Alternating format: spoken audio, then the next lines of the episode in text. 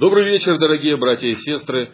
Сегодня э, вы слушаете очередной, первый в наступающем году выпуск информационно-аналитической программы «Русская линия. Итоги недели». Он выходит после великого христианского праздника Рождества Христова, с которым мы от всего сердца поздравляем всех наших радиослушателей.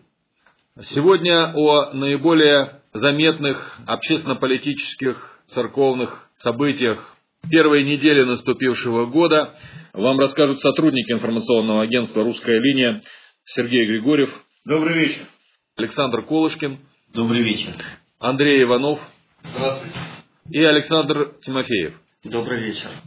Веду передачу я, главный редактор «Русской линии» Анатолий Степанов. В последние дни уходящего года и в начале первые дни года наступающего редакция «Русской линии» попросила подвести итоги года и высказать свои надежды на год наступающий наших друзей и коллег, сотрудничающих с нашим информационным агентством. Мы связались с известными церковными, общественными, политическими деятелями и попросили их поделиться своим мнением с нашими читателями. Их оценки, их мнения, думаю, очень важны для всех нас, поэтому мы начнем сегодняшнюю передачу с оценок уходящего года, которые дали эти известные всем люди. Об итогах прошедшего года и о пожеланиях на будущее мы попросили рассказать и двух архиереев нашей церкви, архиепископа Ярославского и Ростовского Кирилла и Щетинского епископа Евстафия. Конечно, и тот, и другой назвали самым важным, самым ярким и самым главным событием прошедшего года воссоединение Русской Православной Церкви. 17 мая мы впервые за многие десятилетия получили возможность молиться за богослужением с частью русского народа, оказавшегося за пределами Отечества. Конечно, это самое главное событие не только для верующих, для церкви, но и для всякого русского человека. Во всяком случае, такого, кто считает себя русским, независимо от места пребывания и гражданства. Падение советского строя, перестройка, не бывало в истории возрождения православной церкви – нельзя связать с каким-то одним событием, в то время как торжественное подписание акта о каноническом общении русской церкви в Отечестве и за рубежом, безусловно, стало важной исторической вехой нашей истории, истории России.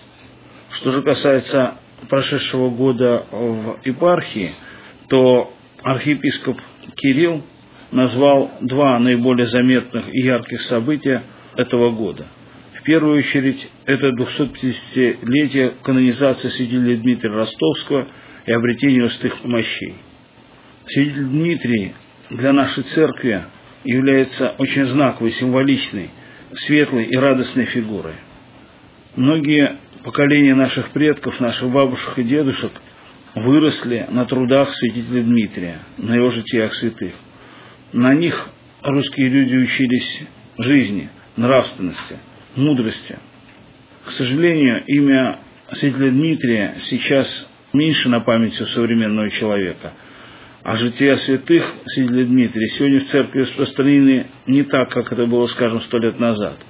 Тем не менее, все ярославцы с большим одушевлением отметили 250-летний юбилей святителя, так как последние годы своей жизни и главный свой подвиг он совершил на Ярославской земле, будучи епископом ростовским. В этом же году на Ярославской земле отметили и другую важную дату – 200-летие со дня рождения святителя Игнатия Бричинитова, мощи которого покоится в единственном Толском монастыре Ярославской епархии. Этот праздник был праздником не только нашей епархии, но и, конечно, всей нашей церкви. К нам приезжали наши соседи – мы с радостью отметили этот юбилей. Напомню, что святитель Игнатий последние годы своей жизни провел в Николо-Бабаевском монастыре нашей епархии. Там почил и там же был похоронен. А в 1988 году его святые мощи были обретены там же и перенесены в Толский женский монастырь.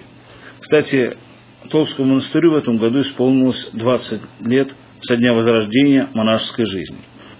Это первый женский монастырь, открытый в Советском Союзе в 1997 году после многих десятилетий. Он стал первым и вообще единственным женским монастырем в России того времени. Как это не прискорбно, но до 1997 года на территории Российской Федерации не было ни одного женского монастыря. Кстати, именно это была основной причиной, побудившей священначале благословить возрождение Толской обители как женского монастыря, в то время как до его закрытия в 28 году здесь был монастырь мужской. Как только стало известно, что в связи с приближавшимся празднованием тысячелетия крещения Руси власти решили вернуть Толский монастырь церкви, к благому делу восстановления этой древней обители обратились сердца, умы и дела очень многих людей, и прежде всего ярославцев. Толский монастырь объединил в себе усилия всех слоев тогдашнего ярославского общества, и поэтому не случайно он стал особым местом для паломников нашей епархии и для всех тех людей, кто принадлежит нашей церкви и чтит нашу историю и культуру. На сегодняшний день это самый главный, самый значимый монастырь на Ярославской земле, тем более, что там находится чтимый образ Толской иконы Божьей Матери, явленной свидетелю Трифону в 1314 году. Это образ чудотворный. К нему прибегают люди за помощью и по молитвам получают ее. На Толке также находится частица ризы Господней, найденная сотрудниками музея несколько лет назад, переданная нашей епархии. И там же пребывают мощи святителя Игнатия Бринчинина. Что касается наступающего 2008 года, архиепископ Кирилл сказал, что мы молимся, чтобы Господь благословил нас благостью своей, чтобы не оставил нас, несмотря на наши немощи. Хочется пожелать, чтобы грядущий год был для всех нас и для каждого отдельности мирным. Чтобы мы все и каждого отдельности принимали как можно больше шагов к единству нашей церкви. Мы все видим, насколько церковь сегодня раздираема самыми различными силами, и в том числе людьми, которые не любит и наше Отечество, и наш народ, и саму нашу церковь.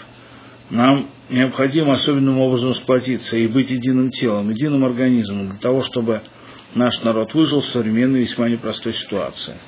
Нам, верующим, надо быть достойным великого дара Божьего, своей благодатью, наполняющей нашу церковь, благодаря которому всякий человек, приходящий и обращающийся к Богу, находит в церкви утешение, благую надежду и действенную помощь, заключил архиепископ Кирилл Ярославский и Ростовский.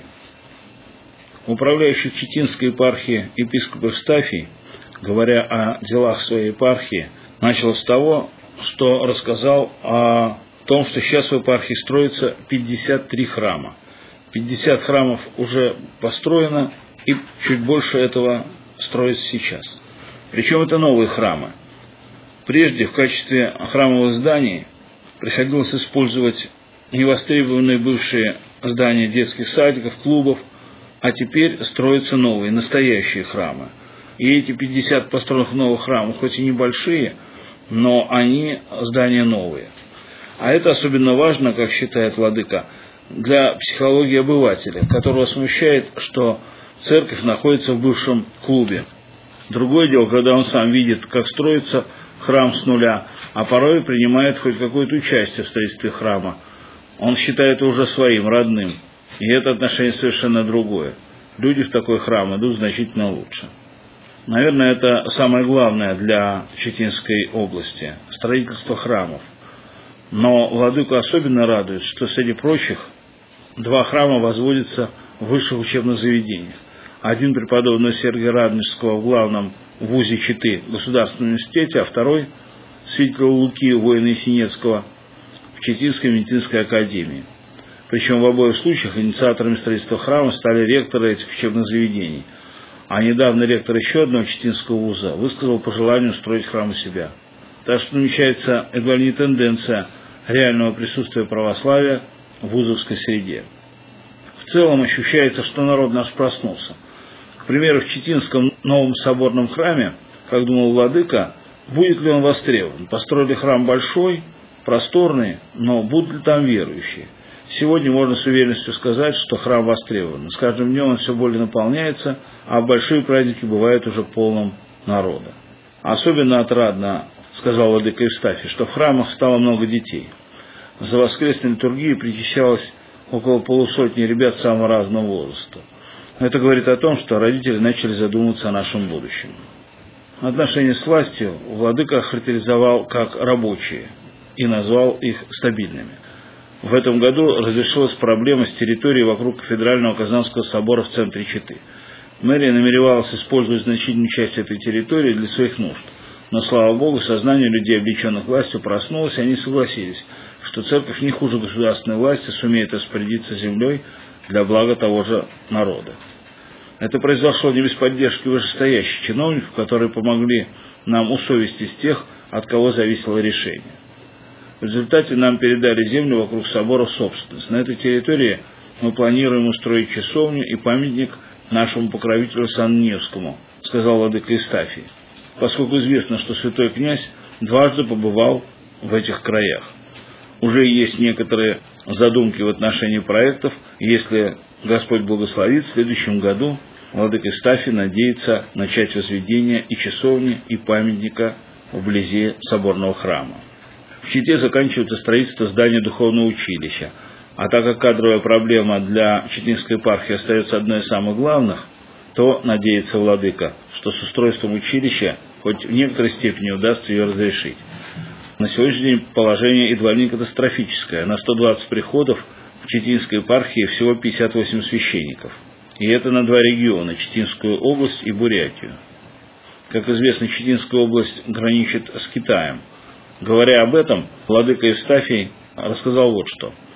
На севере Китая, в автономном районе внутренней Монголии, 10 лет назад было построено здание православного храма в честь святителя Иннокентия Иркутского. И решением Синода владыке Евстафию было поручено обустроить его. То есть обеспечить всем необходимым утварь, иконостасом, оформить интерьер и вообще обеспечить всем необходимым для полноценного богослужения. Но, к сожалению, в последнее время этот вопрос не был разрешен, несмотря на множество попыток владыки перевести иконостас и всю церковную утварь, которую святейший пожертвовал для этого храма.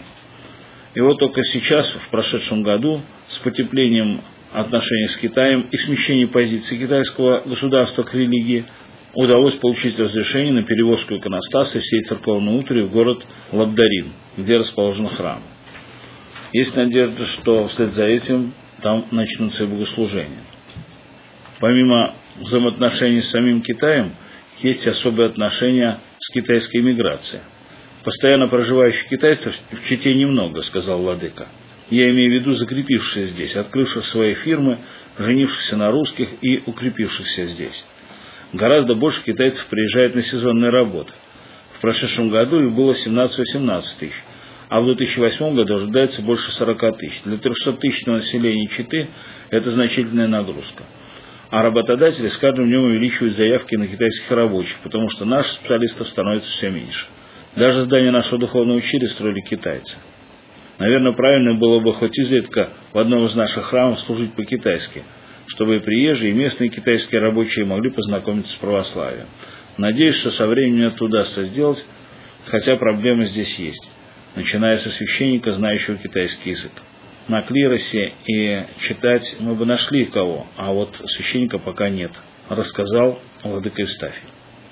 Весь прошедший год православная общественность будоражил вопрос о введении основ православной культуры. Как в большинстве епархий России, в Читинской области в средней школе ОПК преподается очень редко. Как правило, там, где есть сами энтузиасты, которые преподают этот предмет помимо своих основных курсов. Зато в читинских вузах есть факультативное преподавание православной культуры. Более того, в Читинском педагогическом университете желающие студенты старших курсов могут пройти параллельно с основным курсом трехгодичное дополнительное обучение, получить второй диплом о высшем образовании, как преподаватели ОПК. Сейчас по этой схеме учатся три десятка студентов – и число желающих стать, помимо основной педагогической специальности, преподавателями ОПК, не уменьшается. А раз будут специалисты, то, надеется Владыка, и введение этой дисциплины проще будет проходить. В конце нашего разговора Владыка Евстафий благословил редакцию русской линии всех наших читателей на благие дела во имя спасения своих душ и благосостояния нашей церкви. По мнению наместника Сретенского монастыря Архимандрита Тихона, главным событием 2007 года было воссоединение русской церкви. Об этом один из активных участников объединительного процесса заявил в эксклюзивном интервью русской линии. Это было торжество православия, торжество России, которое в условиях множества нерешенных проблем, сложной борьбы за стабильность и консолидацию общества смогла показать миру, что мы можем не только поддаваться соблазнам революции, разрушать или бесконечно реформировать, но мы способны к созидательным свершениям, отметил архимандрит Тихо. Говоря о воссоединении русской церкви, отец-наместник заметил, мы поняли, что такое объединение даже не 17 мая, когда в храме Христа Спасителя состоялось торжественное подписание акта о воссоединении, а в сентябре минувшего года, когда с хором нашего Сретенского монастыря делегация Русской Православной Церкви побывала в храмах почти всех епархий зарубежной церкви в Америке и Европе. Вот тут мы поняли, что это значит и для зарубежья русского, и для русской церкви, и для России. Такого поразительного единодушия и счастья мы давно не испытывали, сказал отец Тихон. Конечно, горько посетовал он, что в нескольких приходах РПЦЗ священники остались пока вне единства. Многие говорят, что и не стоит обращать на это особого внимания, ведь их совсем немного. Действительно, их на самом деле мало, наверное, наберется не больше трех десятков. Однако эта арифметика не утешает, поскольку это наша общая беда, наша боль. Ведь когда святейший патриарх Алексей II и митрополит Лавр начинали объединение, то мы не занимались подсчетами, не о численности думали, а думали о служении правде Божией, об исполнении воли Божией. Поэтому так больно за тех, кто остался вне правды исполнения воли Божией. Рассказывая о других заметных событиях прошедшего года, архимандрит Тихон упомянул о том, что в конце года была отпечатана и представлена святейшему патриарху Алексию уникальная книга «Русская православная церковь. 20 век». Это огромный фолиант, над которым работали пять лет, отметил отец архимандрит. Это энциклопедическое издание, в котором принимали участие не только преподаватели Сретенской духовной семинарии, но и историки из разных регионов России. А отвечая на вопрос, что нас ждет в будущем году и чего он ожидает от года грядущего, архимандрит Тихон сказал, сейчас сложно делать какие-то прогнозы, что же касается надежд, то надо молиться, чтобы те успехи, которые были достигнуты в последние восемь лет жизни страны, были развиты и продолжены. Для этого есть все предпосылки, будем ждать и надеяться. Кстати, скоро выйдет фильм, который называется «Жизнь и смерть», предложил я тебе. Он будет показан в начале года по телеканалу «Россия». Вот там как раз и будут выражены все наши ожидания и будут поставлены вопросы, на которые всем нам так или иначе придется отвечать. Среди важнейших церковных проблем года, грядущего, наместник Сретенского монастыря назвал ситуацию на Украине. Он выразил надежду, что проблемы будут разрешены благополучно, поскольку известия приходят обнадеживающие, хотя доходят и тревожные слухи. Всем русским православным людям в наступающем году архимандрит Тихон Шевкунов пожелал того же, чего всегда желал преснопамятный старец архимандрит Иоанн Крестьянкин. Цитата. «В наше очень сложное время, полное соблазнов, отец Иоанн всегда желал спасения души, верности Богу, верности Русской Православной Церкви». Экс-депутат Государственной Думы, доктор исторических наук, генерал-лейтенант службы внешней разведки России в отставке Николай Леонов считает главным итогом 2007 года стабильность России, которая является основным политическим козырем в руках правительства и президента. Эта стабильность была обеспечена прежде всего высокими доходами от продажи нефти и газа, заявил он, комментируя итоги 2007 года. По его словам, результатом этой стабильности явилось то, что «Единая Россия» одержала внушительную победу на выборах в Государственную Думу пятого созыва, а следовательно, возможность изменения любых законов, в том числе и Конституции, если это понадобится. Речь идет о возможном увеличении срока пребывания президента в своем кресле, или же о других изменениях, которые так или иначе надо будет вносить в Конституцию. К примеру, субъекты федерации, которые были раньше, уже не те. Произошло слияние некоторых из них, что требует соответствующих изменений. Пожалуй, эти обстоятельства, стабильность и победа Единой России и являются главными факторами ушедшего года, полагает Леонов. Конечно, отметил он, важной новостью в прошлом году было и обнародование имени преемника президента России. Это значит, что Россия будет продолжать политику стабилизации и в будущем году, резюмировал он. В то же время он подчеркнул, что все негативные моменты в жизни нашего общества сохранились на протяжении 2007 года в нетронутом виде.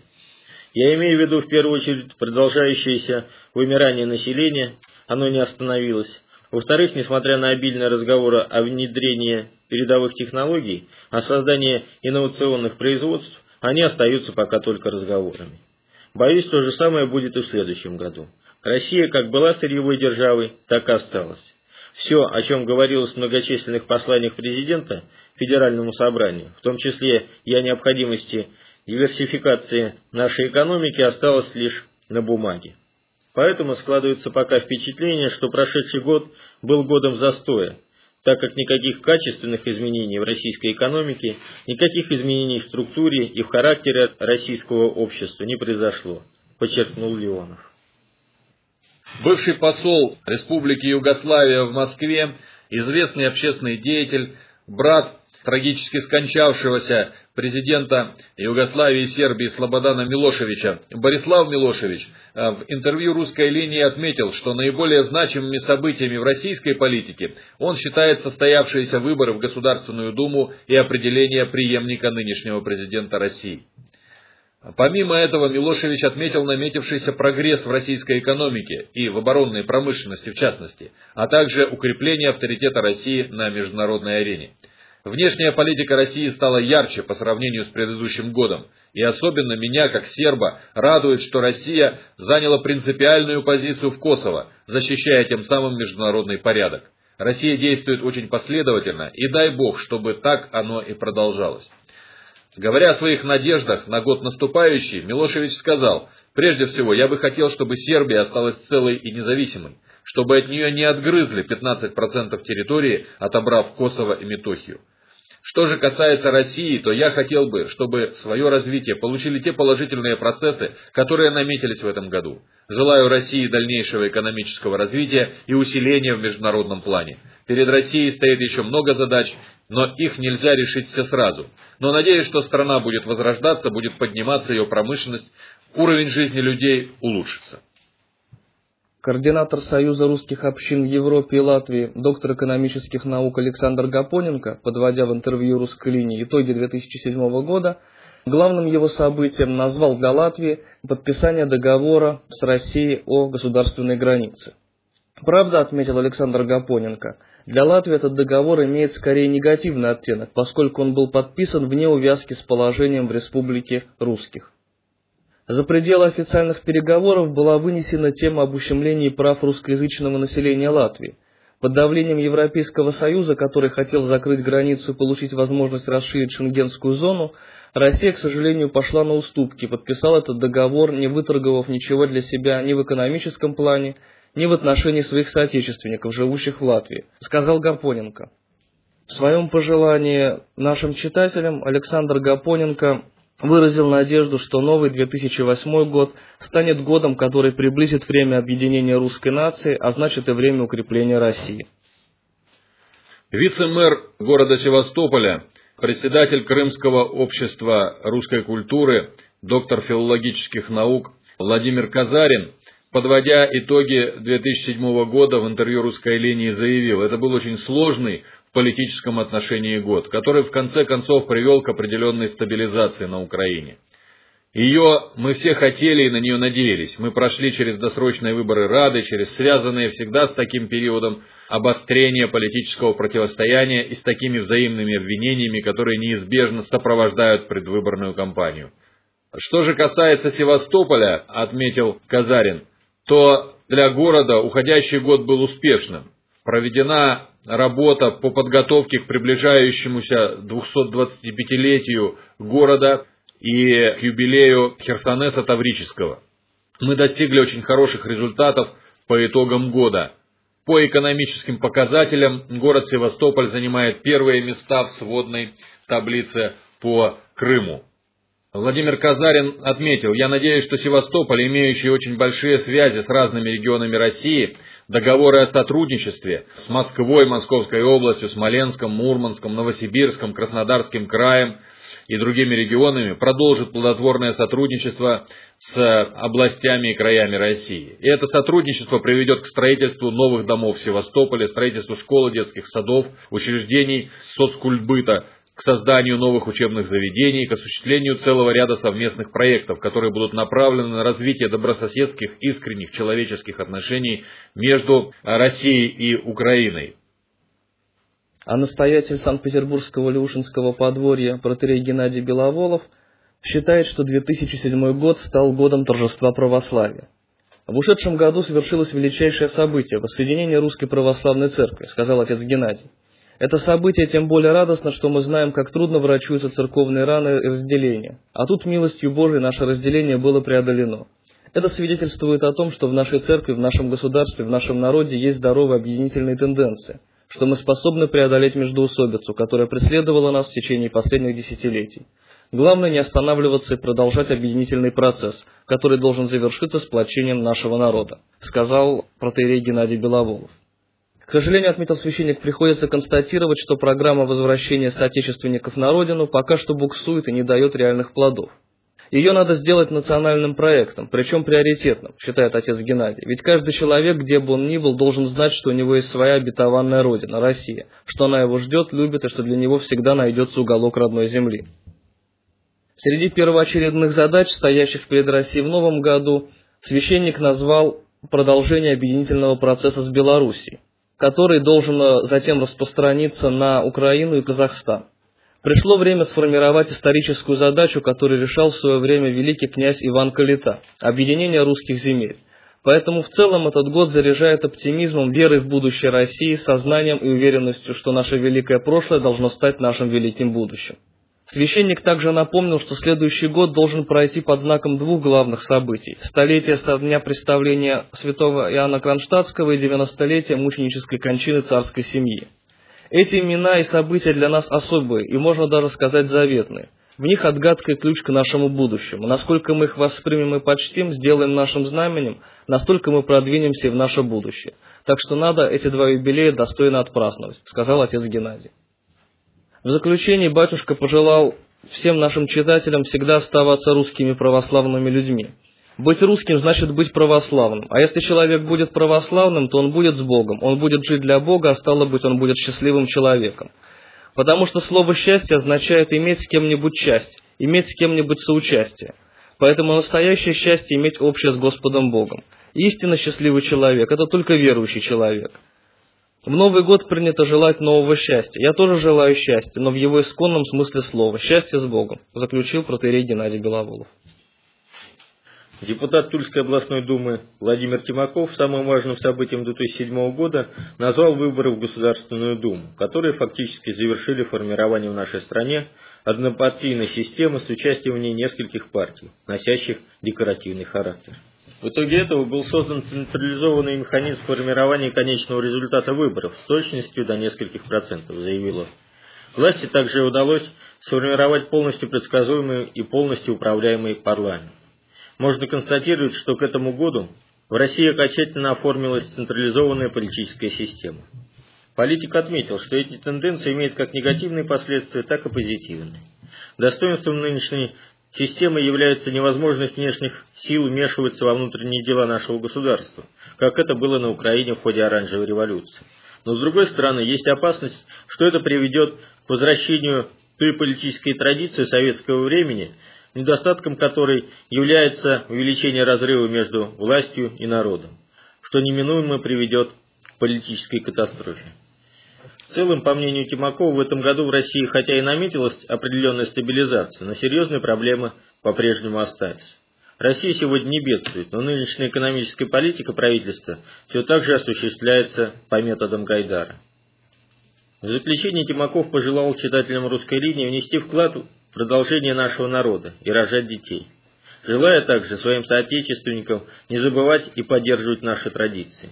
Я уверен, что как бы ни складывалась ситуация, какие бы кризисы ни происходили в нашей стране, у России есть все шансы и хороший запас прочности, и мы имеем реальную возможность подняться на мировой арене как сильный народ и сильное государство, подытожил он. Главный редактор общенационального русского журнала Сергей Тимченко среди наиболее заметных событий 2007 года назвал объединение Русской Православной Церкви с Русской Церковью за рубежом, выступление святейшего патриарха Алексия ПАСЕ и победу православного верующего народа в духовном противостоянии со сторонниками отделения Украинской Православной Церкви от Русской Церкви. Касаясь важнейших светских событий прошедшего года, Тимченко отметил прежде всего создание общественного движения «Народный собор», так как, по его словам, без национального единства, без национальной идеологии, основанной на вековом наследии народа, без ясно прописанных национальных интересов России, не будет ни сильного российского государства, ни реального роста благосостояния граждан страны. Из этого факта и вытекают наши надежды и ожидания в 2008 году, отметил главный редактор русского журнала. Хочется дождаться того, что народ все-таки проснется от духовной спячки и поймет, что он народ православный. Поймет, что он силен в истории своей верой и единством, основанным на жертвенности и любви. Директор межрегиональной общественной организации Центр народной защиты, сопредседатель общественного движения «Народный собор» Олег Касин считает главным событием, как и многие другие, объединение Русской Православной Церкви. Вторым по значимости событием ушедшего года, по его мнению, стало введение в школе предмета «Основы православной культуры» в рамках учебного плана «Духовно-нравственная культура». Введение УПК в школе я оцениваю как большую победу православно-патриотической общественности которая весь год боролась за введение этого предмета. Нам удалось отбить несколько серьезных нападок на церковь и попыток запретить УПК. Поэтому введение этого предмета стало прорывом, серьезным достижением православной общественности, подчеркнул он. Третьим по важности событием 2007 года, по его словам, стало формирование общественного движения «Народный собор», вокруг которого уже сейчас сплотились многие патриотические силы. Мы надеемся, что в дальнейшем к этому движению присоединятся еще большее количество людей, активистов, общественных организаций. Стоит отметить, что сейчас происходит лишь формирование этого движения, процесс находится в начальной стадии. Мы ожидаем, что впоследствии Народный собор станет реальной силой в общественно-политической жизни, способной влиять на ситуацию в России. С пожеланиями и поздравлениями к читателям русской линии обратились и другие общественные политические деятели России. Подробнее об этом можно почитать на специальной страничке русской линии в интернете. Одним из наиболее заметных событий начала года стали внеочередные президентские выборы в Грузии. Напомню, что в конце прошлого года в Грузии возник острый политический кризис – Оппозиция потребовала отставки президента Михаила Саакашвили, обвинив его в различных нарушениях. Власти поначалу ответили репрессиями, которые, впрочем, не достигли успеха, и после переговоров посредником, которых стала грузинская православная церковь и лично патриарх Илья, было принято решение провести внеочередные президентские выборы. И вот 5 января эти выборы состоялись. Центральная избирательная комиссия Грузии подвела предварительные итоги выборов. Согласно этим итогам, 52% голосов в свою поддержку получил действующий президент Михаил Саакашвили, а его главный противник, кандидат от объединенной оппозиции Ливан Гачичеладзе, получил 25 с небольшим процентов голосов. Еще один известный грузинский политический деятель олигарх Бадри Патаркацишвили получил без малого 7% голосов свою поддержку. Эти данные Центральной избирательной комиссии Грузии а, представители оппозиции посчитали сфальсифицированными. По их параллельному подсчету должен состояться второй тур президентских выборов, поскольку разрыв между Саакашвили и Гачичеладзе не столь велик, и никто из них не набрал большое количество голосов. Показательно, что западные наблюдатели, американцы и э, представители других стран НАТО назвали выборы самыми демократическими, торжеством демократии и применили другие очень высокопарные эпитеты состоявшейся предвыборной кампании. Однако МИД России принял специальное заявление, в котором отметил, что выборы в Грузии прошли с серьезными нарушениями.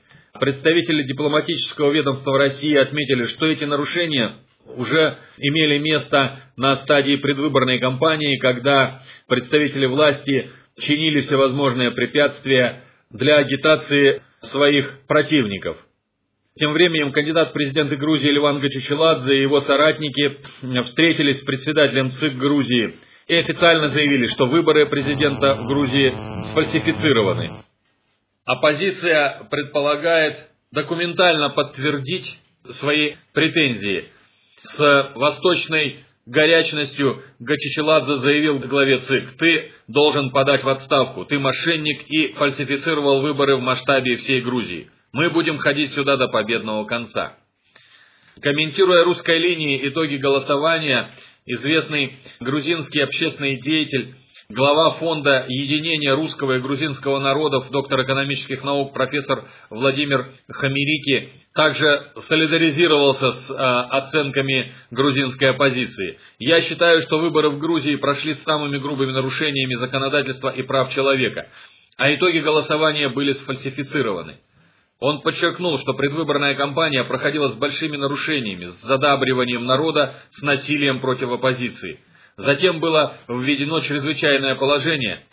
Потом посольство США навязало грузинским властям решение о проведении выборов в жестких условиях в праздничные дни. Вся эта череда событий в итоге привела к той ситуации, перед которой стоит сейчас Грузия, заявил ученый и общественный деятель.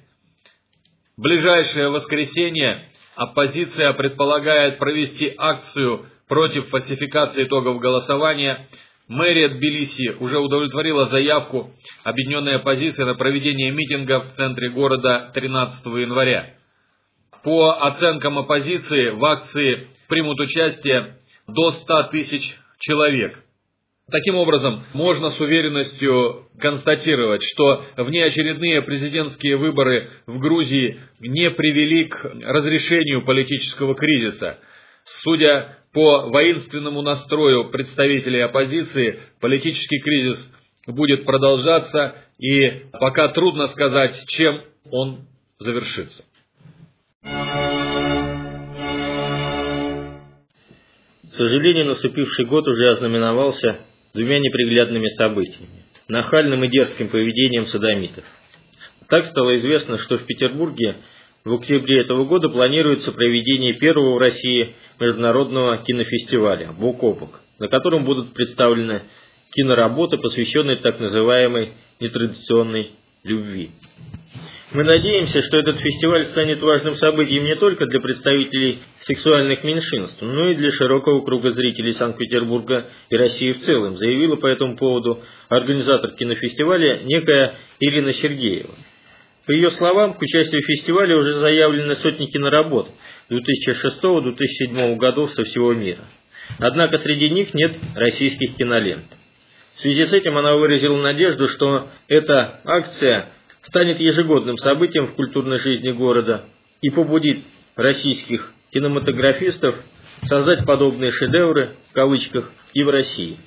Эти нахальные заявления мы попросили прокомментировать председатель Международного объединения кинематографистов славянских и православных народов, президента Международного кинофорума «Золотой Витязь», народного артиста России Николая Бурляева, который в интервью русской линии заявил, что для него информация о заявке на проведение такого патологического кинофестиваля в России неожиданна, но в то же время вполне прогнозируема.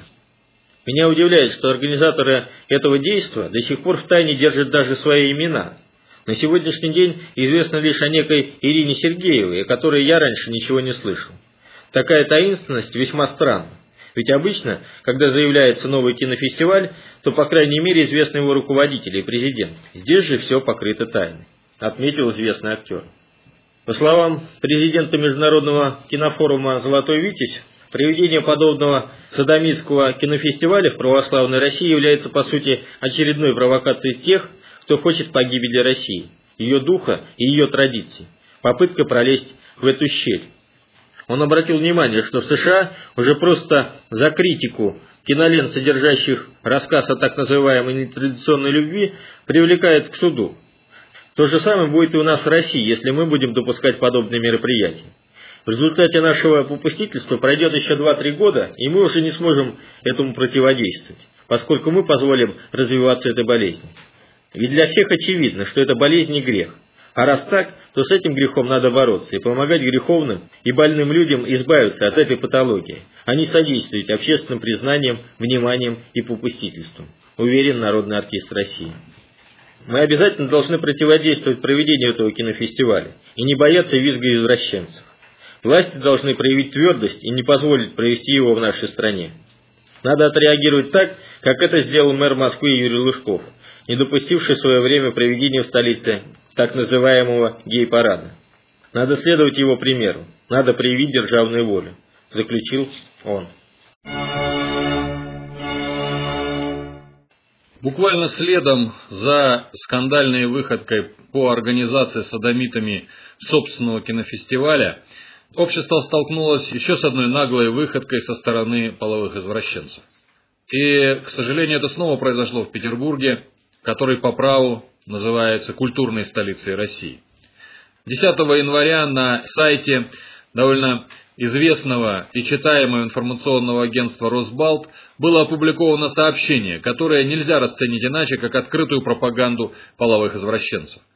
Тексте с подлым и лживым названием «Молодежь Карелии требует узаконить однополые браки» сообщается о том, что некая группа сторонников садомского греха, именующаяся Карельским отделением молодежной правозащитной группы, обратилась к депутатам Законодательного собрания Карелии с наглым требованием принятия закона об однополых браках, а также введения юридической ответственности за дискриминацию геев, лесбиянок и транссексуалов. Правозащитники-извращенцы – заявили о том, что, по их мнению, на законодательном уровне брак должен быть ни много ни мало переформулирован из союза мужчины и женщины в союз двух граждан. По их мнению, необходимо отказаться от вековой практики цивилизованного мира, пересмотреть фундаментальные основания супружеских отношений и вернуться к традициям порочной жизни Содома и Гоморры. При этом инициаторы изменений в законодательство готовы использовать любые средства, дабы найти оправдание своим намерениям. Так они даже не постеснялись подкрепить свою позицию цитатами из труда классика марксизма Фридриха Энгельса «Происхождение семьи, частной собственности и государства». Удивительно, что автор информационного сообщения Росбалта с явной симпатией относится к педерастам. Их высказывания обильно цитируются, их называют не иначе, как правозащитниками. Апологетов порока изображают невинными страдальцами, которым не дают жизни всякие гомофобы. Отметим, что информационное агентство «Росбалт» уже не впервые занимается информационной поддержкой разного рода мероприятий, проводимых извращенцами. Так, в июле 2007 года в пресс-центре информагентства состоялась пресс-конференция «Гей-парад будет», в ходе которой садомиты заявили о том, что планируемый ими гей-парад в Петербурге состоится в любом случае. На тот момент стало известно о том, что власти не разрешили проведение садомитского шествия в северной столице России. Примечательно, что пресс-конференция садомитов проходила одновременно состоявшемся в Петербурге по инициативе русской линии «Круглым столом», который имел характерное название «Гомосексуализм. Чума 21 века». Мы попросили прокомментировать очередной факт открытой пропаганды садомии в СМИ участника того круглого стола, бывшего депутата Государственной Думы Александра Чуева. Мы сегодня наблюдаем в стране то, с чем я всегда боролся, в частности, продвигая свой законопроект о внесении дополнений в Уголовный кодекс Российской Федерации, направленных на введение ответственности за пропаганду гомосексуализма, отметил известный общественный деятель.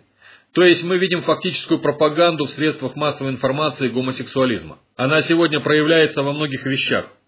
В публикациях, в разного рода инициативах, в том числе по легализации так называемых однополых браков. Борьба за введение однополых браков – это и есть неприкрытая пропаганда гомосексуализма. К сожалению, отметил э, Чуев, садомиты используют подобные вещи в качестве рекламы, в качестве привлечения внимания к себе. Я думаю, на такой своеобразный пиар и рассчитывают те люди, которые за это выступают. Их задача – совратить побольше молодых людей, сбить с пути, пытаясь привлечь народ к этой тематике. По мнению бывшего депутата Госдумы, общество должно консолидироваться в противостоянии таким явлениям, поскольку сегодня действительно мы очень много потеряли и в плане нашей духовности, и в плане нравственных традиций. И я думаю, что если мы сегодня всем миром не поднимемся на защиту традиционных ценностей, прежде всего на защиту многодетной семьи, то все поставленные президентом России задачи по решению демографической проблемы, по повышению статуса многодетной семьи, по изменению приоритетов государства могут оказаться под вопросом. Я считаю, что сегодня для того, чтобы они были воплощены в жизнь, помимо каких-то финансовых усилий, необходимы также усилия и моральные. И если этот год объявлен годом семьи, заметил Чуев, то необходимо дать бой всем, кто пытается эту семью разрушить.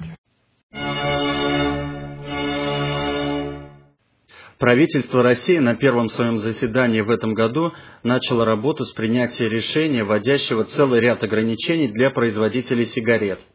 10 января оно одобрило законопроект о присоединении Российской Федерации к рамочной конвенции Всемирной организации здравоохранения по борьбе против табака. Присоединение к этой конвенции означает, что уже в ближайшие пять лет в России будет введен полный запрет на рекламу табачных изделий, спонсорство и стимулирование продаж табака. А производители будут обязаны наносить на пачки сигарет надпись, предупреждающая о вреде курения на площади не менее 30% поверхности пачки. Предупреждения о вреде курения также могут содержать графические изображения – Подписавшее конвенцию государство в течение трех лет должно запретить возможность вводить потребителя в заблуждение с помощью указаний на якобы меньший вред легких суперлегких сигарет по сравнению с другими изделиями. Табачные компании будут обязаны информировать о компонентах табачного дыма. Конвенция вступает в силу в присоединившемся государстве на 90-й день после сдачи на хранение документов по ратификации, принятии, утверждения или присоединения конвенции. По данным Европейского регионального бюро Всемирной организации здравоохранения, в России табакокурение приводит к преждевременной гибели каждого четвертого россиянина. Не меньшую опасность представляет так называемое пассивное курение, которое на 34% увеличивает риск возникновения рака легких и на 50% сосудистых патологий. В интервью «Русской линии» руководитель отдела по противодействию наркомании и алкоголизму Санкт-Петербургской епархии протеерей Сергей Бельков, комментируя это решение российского правительства, заявил, что хотя запретительные меры в борьбе с людскими пороками, в том числе и с курением, необходимы, однако они не могут быть главными, а только лишь вспомогательными. По мнению священника, нужна прежде всего работа в нравственном направлении, как со стороны медиков, так и со стороны церкви.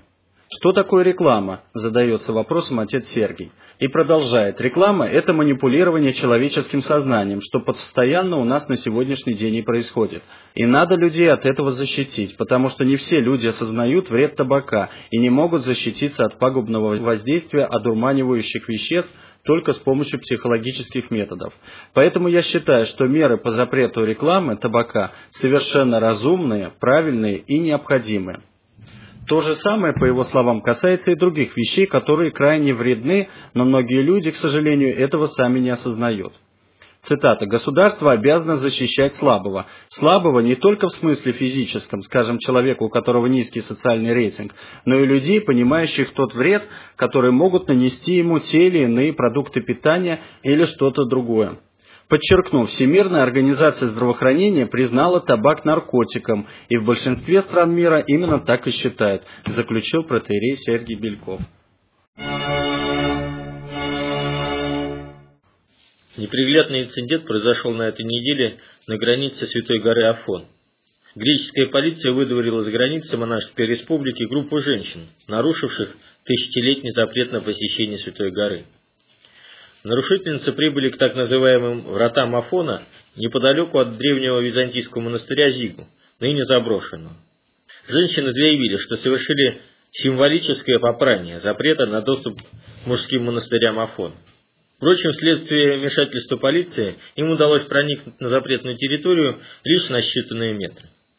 Почти сразу же, после того, как группа феминисток перешла границу Афона, их выдворили оттуда силой полиции. Активистки феминистского движения заявили, что переступили границу монашеских владений в знак протеста.